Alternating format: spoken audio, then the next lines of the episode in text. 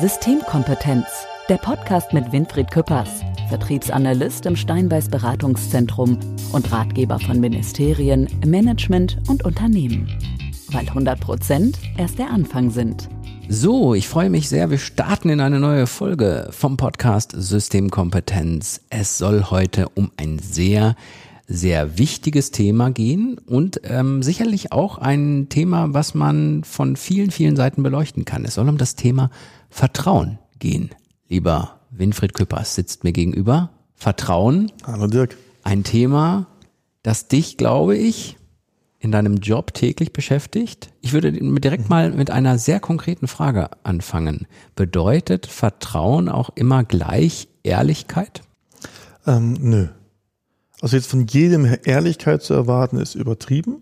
Ja, auch von jedem ähm, zu erwarten, er deinen Zielen dient, ist übertrieben. Ähm, ähm, Vertrauen heißt es zu wissen, in welchem Bereich du wem vertrauen kannst. Also manchmal ist es einfach nur wichtig zu wissen, ähm, dass derjenige, der dort ist, in seiner Funktion seinen Job erfüllt. Einfaches Beispiel, du hast einen Mitarbeiter in einer Fachabteilung, der muss ehrlich gegenüber der Unternehmung sein. Der darf nicht an die Konkurrenz mhm. oder an sonst jemanden, halt so ein Spionage oder so. Das wäre schlecht. Das wäre doof. Aber er muss nicht ehrlich zu mir sein, nur weil ich zwei, drei Etagen über ihm bin. Ähm, das ist nicht die Bedingung. Ich muss aber wissen, ob er ehrlich zu mir ist.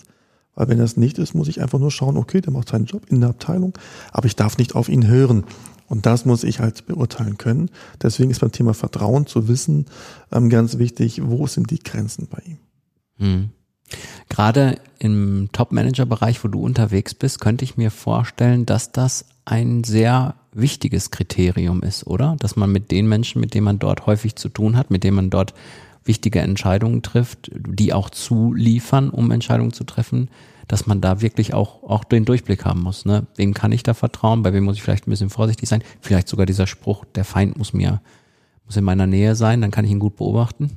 Ja, das Wichtigste ist, glaube ich, zu, also wenn du einen hast, der absolut ehrlich ist zu dir, und das gibt's, ja, die Neutralen sagen wir immer dazu. Mhm. Ähm, wenn du so einen hast, ist der ein Leben lang dein Partner. Es gibt Menschen, die machen das rein beruflich, ja, die einfach wirklich total seriös sind und du musst auch dann, wenn du in dieser Rolle bist, ähm, darfst du dir nie was erlauben. Mir sitzt einer gegenüber. Ja, natürlich, dafür werde ich gebucht. Das mhm. stimmt schon, ja. Ähm, und dann verzichtest du lieber auf viel Geld, ähm, als einmal des Vertrauens missbrauchen, weil den Namen hast du nur einmal und wenn du den einmal verbrennst, vertraut dir niemand mehr. Mhm. Ähm, während ähm, in Vorstädten ist es halt einfach wichtig zu wissen, wer ist mir wie nah und natürlich kann ich auch jemanden haben, der äh, mir nicht geheuer ist, der vielleicht an meinem Stuhl sägen will oder jemanden unterstützt, der an meinem Stuhl sägen will. Und wenn ich ihn nah genug habe, kann ich ihn erstens beobachten. Ich kann aber auch durchaus mal falsche Informationen senden, um ihn ins, in die Falle zu locken. Also das ist alles Netzwerken, ja, und das ist alles Systematik und Systeme. Und was unser Podcast ja immer macht, ist ähm, zu erklären, wie Systeme funktionieren. Und hier braucht man eine ganz hohe Systemkompetenz. Hm. Jetzt hast du gerade wieder ein sehr interessant, das triggert mich ja immer solche Sachen, wenn man sagt, wenn man jetzt jemanden, das ist so ein bisschen Drama auch, ne? Also man hat jemanden herausgefunden, der in seinem Umfeld sehr wahrscheinlich nicht besonders ehrlich ist und der vielleicht sogar so weit geht, dass er Informationen an andere weitergibt etc., um seinem Ziel zu dienen. Und wenn man es erkannt hat, gibt man dem falsche Informationen. Da klatsche ich ja so ein kleines bisschen leicht in die Hände, wenn ich sowas höre. Ist das wirklich Praxis? Ja, natürlich. Also Betriebsspionage ist nicht die Praxis, nein, nein, hoffentlich nein, nicht. Mhm. Ähm, also da hoffen wir, dass alle in der Unternehmung ehrlich sind, sonst muss man sie rausschmeißen, mhm. die muss sie beseitigen. Ähm, obwohl das auch immer wieder vorkommt, dass ein ausländische ja, ja. Unternehmen falsche Informationen bekommen, das machst du schon auch. Das läuft dann aber meistens über Lieferanten oder potenzielle Kunden, die dann zu viel Informationen wollen. Denen gibt's mal die falsche Information. Das funktioniert. Was du aber im Unternehmen ja hast, du hast ja mehrere Ebenen. Du hast das gemeinsame Unternehmensziel, Wirtschaft voranzubringen, zu forschen und neue Produkte auf dem Markt und zu verkaufen, Upselling. Ähm, du hast aber auch natürlich eigene Interessen. Du willst deine Karriere voranbringen, du willst deine äh, Position im Unternehmen stärken, du möchtest diesen Job lange machen. Forscher sind meistens nur auf ein paar Jahre berufen. Dann kommt die Verlängerung, die hättest du auch gerne. Andere hätten aber auch gerne diesen Vorstandsposten. Mhm. Und da gibt es dann halt Lager und Netzwerke im Unternehmen. Und das ist Standard, das ist immer so. Und du musst einfach nur wissen, an welcher Stelle du bist. Das hast du auch in der Politik nicht anders übrigens. Das ist, ist halt so. Das ist das Business. Politik möchte ich gerne mal so ein kleines bisschen den Schwenk auch machen, weil du es gerade ja auch schon mal angedeutet hast, dieses Vertrauen an ex, also auf externe, ne, die von extern reinkommen, die zuliefern. Du hast es jetzt sehr positiv dargestellt, weil du so jemand bist, der neutral an die Sache geht, der, der das äh, sehr gut definieren kann und ein sehr guter Partner auf lange Zeit sein kann. Wie ist das überhaupt im Bereich Politik dann? Also wenn ich mir jetzt so so Ministerien vorstelle, wo auch solche Dinge beraten werden, da muss man ja auch das Vertrauen in die externen haben. Ne? Die Frage, was passiert, wenn die Tür zugeht, sozusagen. Okay, also ähm, es gibt da mehrere Ebenen. Wenn du dieses Vollvertrauen ansprichst, ja, dann ist es ähm, über Jahre gewachsen. Ähm, was man auch ganz oft macht, wenn man eine größere Runde hat, dass du zum Beispiel das Handy abgeben musst. Mhm. Einfach keine Aufzeichnung gibt. Ich habe das schon dreimal erlebt, dass man sogar so wie auf dem Flughafen durchsucht wurde. Ja, nee, die sind dieser Sensor. Ach so, also, okay. Also keine metallischen, keine technischen Geräte sind strikt verboten. Mhm. Ähm, wenn man keine Aufzeichnung haben möchte. Ja, das macht man immer wieder mal. Ähm, ist auch eine, in meinen Augen sinnvolle Maßnahme. Ich habe mir angewöhnt, ich nehme zu einem Kunden nie ein Handy mit mhm. rein. Und wenn, dann lege ich es in der Rezeption und gebe es der Sekretärin. Mhm. Ähm, aber auch ganz, ganz offensichtlich einfach aus ein klares Zeichen, wie ich das persönlich handhabe. Weil man weiß ja auch nie, ob es nicht von außen gesteuert werden kann. Keine technischen Geräte. Mir reicht ein Stift und ein Block. Wenn ich rausgehe, kommt der Block in den Schredder. Also das mhm. Blatt. Ähm, aber das ist halt dann bei so ganz vertraulichen Sachen. Mhm. Aber was man natürlich auch beachten muss bei Ministerien, du hast ja Lobbyverbände ohne Ende. Mhm. Ja, also Lobbyverbände für jede Richtung und die sind richtig. Also man schimpft immer auf die. Ich wollte gerade sagen, ne, eigentlich gibt es ja negativ, äh, negative Assoziation erstmal sofort. Ne? Ja, aber die Lobbyverbände haben wenigstens eine offene Flagge. Mhm. Ja, die sagen, ich vertrete diese Industrie oder diese ähm, Organisation. Und dann kannst du ja die beiden Extreme zusammenholen und dir mal eine Meinung bilden.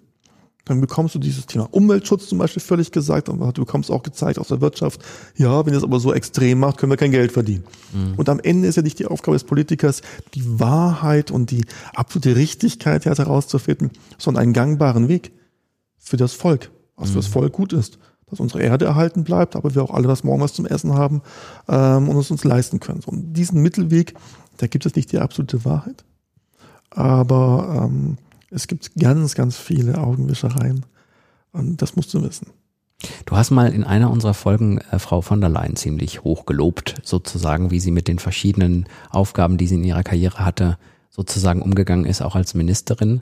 Ähm, das passt so ein bisschen da rein. Ne? Die wird wahrscheinlich da genau das wissen, wie es läuft. Ne? Und deswegen macht sie ihre Sache so gut und deswegen wird sie immer wieder so gut dargestellt. Ne? Ja. Also alle, die oben sind und sich so lange halten können und dann noch höher kommen ähm, die sind an diesem Thema Vollprofis. Mhm. Die brauchen auch keinen, der ihnen Rat gibt. Die brauchen nur Leute, die um sie herum ähm, äh, völlig loyal sind, dass Sachen, die Sachen vorfiltern und auch ganz klar und strukturiertes weitergeben. Weil ab einer gewissen Ebene kannst du auch nicht mehr die Lobbyverbände dir anhören. Mhm. Dann brauchst du Leute, die das machen und die das drauf haben. Die also ein Gefühl haben, was ist dann hier so die Wahrheit, was ist dann so die, die, dieser Spielraum, den ich habe, von bis ja, und äh, die auch dann den Entscheidern genügend Spielraum lassen, eine eigene Entscheidung zu treffen.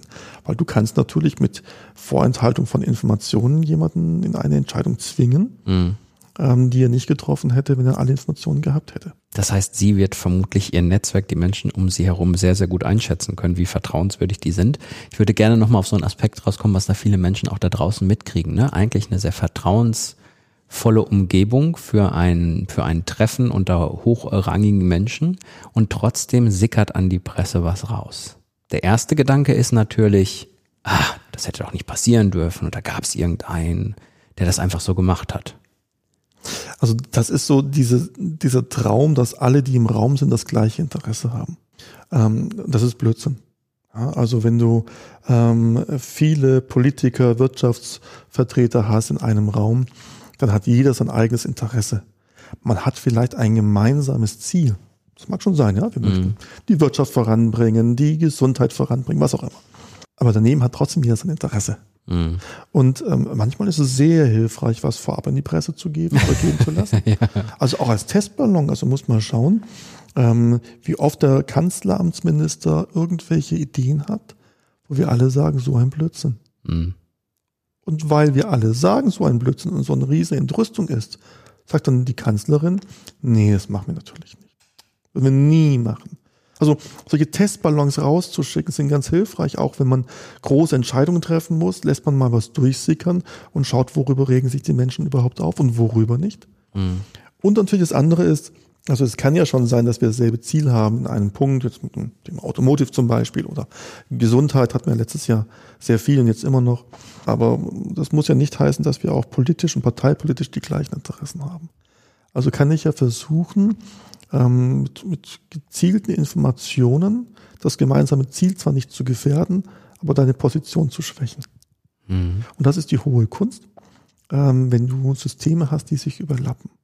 Also ein System ist nie ein System. Es ist immer in Verbindung mit anderen Systemen. Und ähm, bei Wahlen möchten wir natürlich gut dastehen als Partei. Jede Partei möchte gut dastehen. Also versuche ich gemeinsam in der Koalition zum Beispiel das Ziel zu erreichen Mhm. und trotzdem beim nächsten Wahlkampf besser dazustehen als du. Und das ist nicht leicht. Dafür gibt es Experten, die das unterstützen. Da gibt es ganze Agenturen für und da mag gezielte Vorabinformation ganz hilfreich sein. Wie stehst du eigentlich dem Thema gegenüber, weil es das sicher, sicherlich auch in den Ebenen gibt, dass man jemanden in seinem Umfeld als Freund bezeichnen würde oder wo sich das vielleicht auch so ein bisschen hin in diese Richtung entwickelt, ne, dass sich privates, geschäftliches etc. mischt. Jetzt gar nicht die banale Frage darf das sein, sondern eher so auf dieser Vertrauensebene, dass man sagt, man hat da jemanden, es mischt sich, man geht mal essen, man unternimmt mal was zusammen etc. Und wenn ich jetzt in so Filme Filme mir anschaue, die ja oft was Richtiges haben, sind das manchmal genau die Menschen, die einen dann irgendwann hintergehen. Wie stehst du dem Thema gegenüber? Also das muss man unterscheiden. Warum macht man was privat zusammen? Dafür gibt es zwei Gründe. Entweder weil man sich mag oder weil man möchte, dass der andere einen mag. Ich für mich behalte das mir immer so, dass ich durchaus auch mit meinen Geschäftsfreunden und Geschäftspartnern privat was mache. Ich mache regelmäßig ein Barbecue. So eine typische amerikanische Gewohnheit. Man lädt die Geschäftspartner zum Barbecue ein. Warte mal, ich guck mal eben gerade, bin ich von dir schon mal eingeladen worden? Lass mich mal eben kurz mein Mailfach, ich gebe mal in, äh, Da macht mal Gedanken, wenn nicht. ich erwarte eine Einladung in nächster Zeit. Ich gebe mir immer so viel Mühe hier mit schlauen Fragen. Ja, letztes Jahr ist er durchgegangen. Da kommt man es ja vergessen. Ach, das war in meinem Spam-Ordner bestimmt. Ja, oh, Ja. oh so, so viel wenig, so wenig wert bin ich dir. Nein, also das ist natürlich ganz wichtig zu wissen, ähm, wann macht man das, mit wem macht man das, ist auch eine Zeitfrage. Mhm. Wem gönnt man diese Zeit? Das ist aber kein Vertrauensbeweis. Um Gottes Willen. Vertrauen beweist man nicht, wenn man jemanden privat zu sich nach Hause einlädt. Es gibt Menschen, die würden jeden zu sich nach Hause einladen, um ihn nachher auszunutzen. Vertrauen beweist man ganz anders. Also Vertrauen zeigt sich über eine lange Zeit. Da muss man auch mal wissen, wer ist in seinem Umfeld, mit wem agiert er, ähm, wie ist er in den letzten Jahren mit den verschiedenen Agier, ähm, Akteuren umgegangen. Ähm, und wahre Loyalität zeigt sich immer in der Krise. Hm. Also wenn es dir mal nicht gut geht, wenn du mal keine starke Position hast, wenn du mal in den Medien zerrissen wirst oder mal nicht so gut dagestanden bist, wer dir dabei springt und vielleicht sogar seine eigene Karriere riskiert oder sein eigenes Geld riskiert, mit dem kannst du durch dick und dünn gehen. Hm. Und ja, natürlich versuchen viele dann in dein Umfeld zu kommen, auch privat, um dir nachher den Dolch in den Rücken zu stecken. Das ist aber, was du vorhin gesagt hast, ne? den Feind nah dran halten. Mhm. Das machen auch deine Feinde. Also darauf darfst du nichts vertrauen. Also ich gebe nichts darauf, wenn mich jemand zum Essen einlädt, das werde ich dauernd, oder auch zum, zu irgendeinem geschäftsprivaten Treffen eingeladen werde, da bilde ich mir nichts drauf ein. Ähm, Ich schaue immer, wie derjenige mit mir umgeht. Und da hilft natürlich extrem die Empathie. Also das ist dann nichts mehr, was man intellektuell löst, sondern es ist eine Empathiefrage. Da musst du halt die Schwingung vom anderen spüren. Du musst ihm in die Augen schauen können. Und ab einer gewissen Ebene hast du ein ganz feines Gefühl für eine geheimliche Agenda, für andere Ziele. Wie lange braucht der andere, um dir zu antworten? Wenn es heikle Fragen sind, antwortet er dir direkt und ehrlich und kann dir in die Augen schauen. Oder druckst du ein bisschen rum, wenn er überrascht worden ist. Also all solche Sachen, das spürst du. Und du wirst auch von den Leuten zum Teil ganz schön gegrillt. Also ich kriege das schon dann auch manchmal mit, wenn ich dann getestet werde. Und das ist okay. Ich finde es wirklich okay, weil Vertrauen muss man sich auch verdienen. Sehr, sehr spannende Dinge, die du da wieder erzählst. Hier aus der Praxis interessiert mich sehr. Bist du schon bereit, dass wir in unsere Kategorie zwischen den Welten Ja, gehen? gerne. Die mag ich so besonders gerne. Ja, ja, ja. Systemkompetenz zwischen den Welten. Politik, Wirtschaft, Wissenschaft. Zwischen den Welten bedeutet bei uns, dass wir mal schauen, ob der Winfried recht hat. Und zwar, ja, ja, ja, wir, es ist Wird ja ich auch getestet, Du, es ist Ja, ja, ja, so. Ne? Also wir können ja, du, du kannst ja viel erzählen und es hört sich auch alles immer gut an und ich weiß auch, dass es zu 99,99 Prozent sehr wahrscheinlich richtig ist. Aber zwischen den Welten, die, das ist immer noch so diese 0,001 Prozent, die ich noch haben will. Und äh, das haben wir als Begründung für deine Argumentation, in der wir entweder in der Vergangenheit schauen oder in der Wissenschaft schauen und schauen, finden wir da tatsächlich Dinge, die das so ein bisschen bestätigen, was du erzählst. Und ähm, wir wollen dieses Mal ein bisschen historisch gehen. Kleines bisschen würde ich sogar sagen, gehen wir religiös mal in diesen Weg hinein, ähm, weil mir fiel sofort ein, äh, anhand dieses Beispieles, Jesus, Judas. Also das passt natürlich dem, was du vorhin gesagt hast, jemand, der sehr nah ist, gell, und dann Ja. gerade dich verrät. Ähm, ja, ist eins, aber ähm, das muss man natürlich immer ein bisschen einschränken. Jesus von Nazareth wissen wir nur das, was in der Bibel steht und was ähm, Flavius Josephus geschrieben hat als Historiker oder so. Also ähm, darauf beschränkt, ja, schließt sich mein Wissen. Ähm, aber wenn man sich das anschaut, dann ist es ja auch egal, ob das so zugetragen ist oder ob das eine ähm, ein bisschen veränderte Geschichte ist. Aber wir nehmen jetzt mal diese Geschichte von Jesus von Nazareth.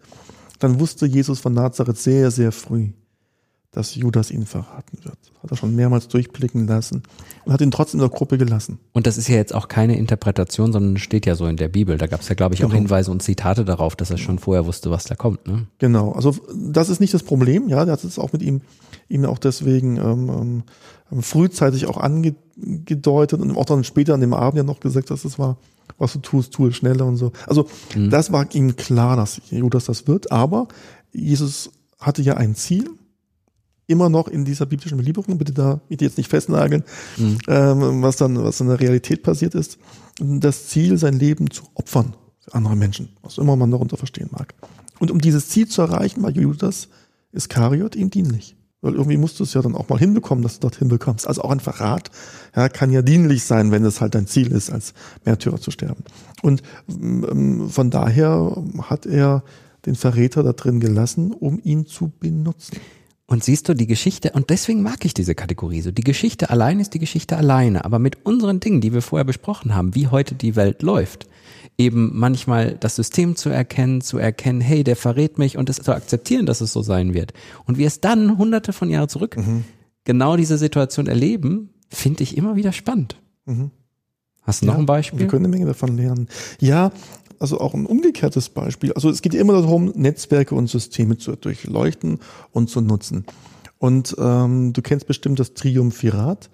Es gibt es zwei Ich, hatte, ich habe Triumphirate. hab das kleine Latinum, habe ich gekriegt. Oh. Und das auch nur, weil die Lehrerin mich mochte. Vier Minus.